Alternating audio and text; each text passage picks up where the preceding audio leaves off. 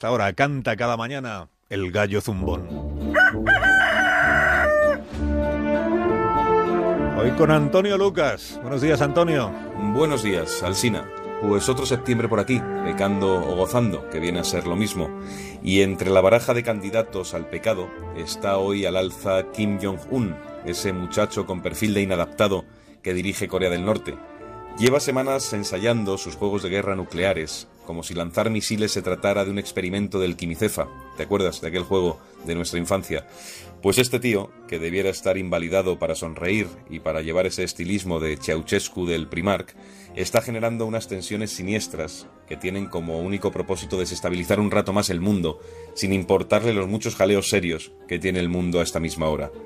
Culpa a medio planeta de no sé qué y así justifica sus alardes de pirado no creo que pueda provocar una batalla nuclear, pero sí aumenta el miedo a revivir el olor de la carne humana abrasada. De momento, su pirotecnia le está haciendo un 7 a las bolsas internacionales y por esa grieta suelen empezar las escaramuzas más salvajes. El de Corea del Norte es un negocio absurdo y terminal, aunque peligroso.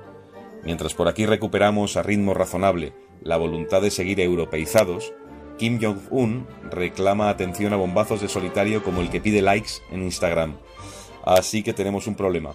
Con Trump en la Casa Blanca, esto es como pillar un bache con la riñonera llena de nitroglicerina.